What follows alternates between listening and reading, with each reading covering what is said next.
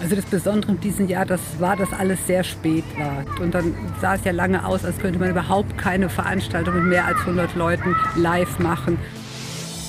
Kunst kann sich eigentlich nur entfalten in der Auseinandersetzung mit dem Publikum.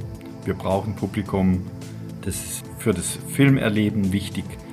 Eine DVD ist eigentlich nur ein Dokument. Das Erlebnis des Live fehlt. Die größte Änderung für mich in der Vorführung ist, dass der analoge Teil des Festivals sozusagen gestrichen wurde. Hauptsächlich aus Kosten und aus organisatorischen Gründen. Medienwerkstatt Bonn. Podcast. Heute mit Axel Schwalm. Hallo.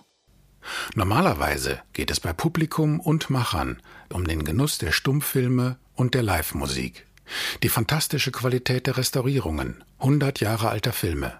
Und natürlich um die Neugier, wer von den Stummfilmfreunden den Weg nach Bonn gefunden hat.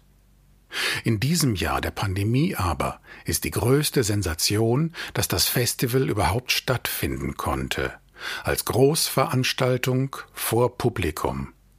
Natürlich mit strengem Hygienekonzept und stark reduzierter Besucherzahl wegen des Sicherheitsabstandes.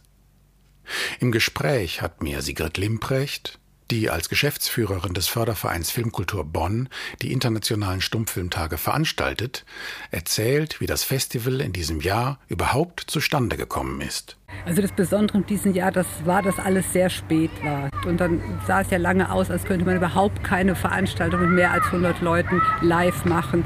Und in dem Moment haben wir gesagt, wir müssen eine Alternative schaffen, wir müssen online präsent sein und wir haben eben das Format entwickelt, dass auf jeden Fall der Film am nächsten Tag für 24 oder 48 Stunden über unsere Website zu streamen ist. Und da wussten wir, dass es eigentlich der, das Kerngeschäft auf jeden Fall stattfindet. Und wir waren immer überzeugt, es wird auch live stattfinden.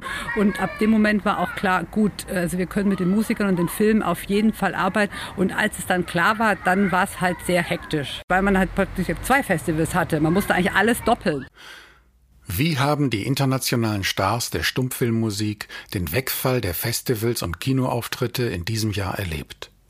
Günter Buchwald, der schon länger Stummfilme mit seiner Musik am Piano begleitet, als die inzwischen selbst schon ehrwürdigen Bonner Stummfilmtage überhaupt existieren, meint dazu Es sind eigentlich zwei Richtungen, in die es geht. Kunst kann sich eigentlich nur entfalten in der Auseinandersetzung mit dem Publikum. Wir brauchen Publikum, das ist für das Filmerleben wichtig. Eine DVD ist eigentlich nur ein, Dokument. Das Erlebnis des Live fehlt. Der zweite Aspekt, dass es ans Konto geht. Mir sind äh, persönlich eigentlich drei Viertel meines erwarteten Jahreseinkommens weggefallen. Freundlicherweise haben Festivals gesagt, wir unterstützen euch. Wir können jetzt keine Veranstaltungen machen, aber wir geben euch Filme, die wir streamen lassen und äh, bitte nehmt was auf und wir können euch dadurch finanzieren. Das finde ich sehr großzügig. Ein Aspekt äh, ist der, dass ich für mich ganz zur Ruhe gekommen bin, mich mehr konzentriere. In dieser Zeit habe ich so viel geübt auf dem Klavier wie noch nie. Aber die, die Sorge in der Zukunft, wir haben ja auch Familie und Kinder, die ernährt werden wollen, hängt über uns. Und sein Konzertpartner Wolfgang Fernow, der in diesem Jahr zum ersten Mal auf dem Bonner Festival aufgetreten ist, gibt zu bedenken, durch das, was du machst bei Stummfilm, macht dir Sinn, warum du da bist. Das finde ich schmerzlich und sehr positiv, das bewusst zu kriegen. Und ein Schlag ins Gesicht ist halt das Wegkrachen von 100 auf 0. Aber zum Glück haben wir die Fantasie und die Musik, in der wir immer wieder an Kraftquellen kommen. Aber nicht nur die Künstler im Rampenlicht. Auch die beinahe unsichtbaren, aber ebenso unverzichtbaren Techniker, ohne die eine Durchführung eines so prominenten Festivals undenkbar wäre, mussten sich in diesem Jahr umstellen.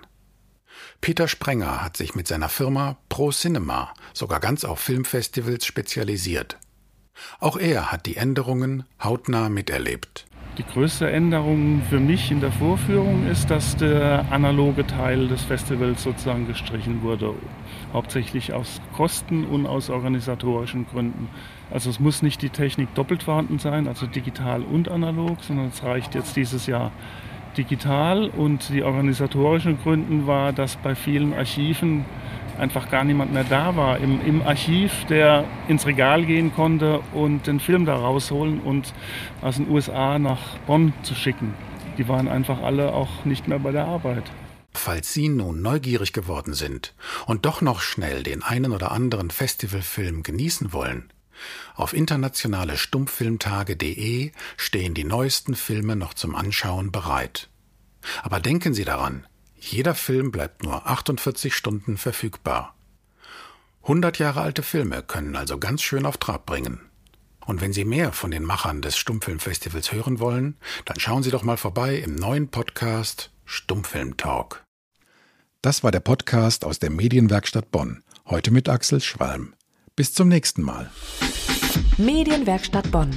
Mehr Beiträge auf medienwerkstattbonn.de.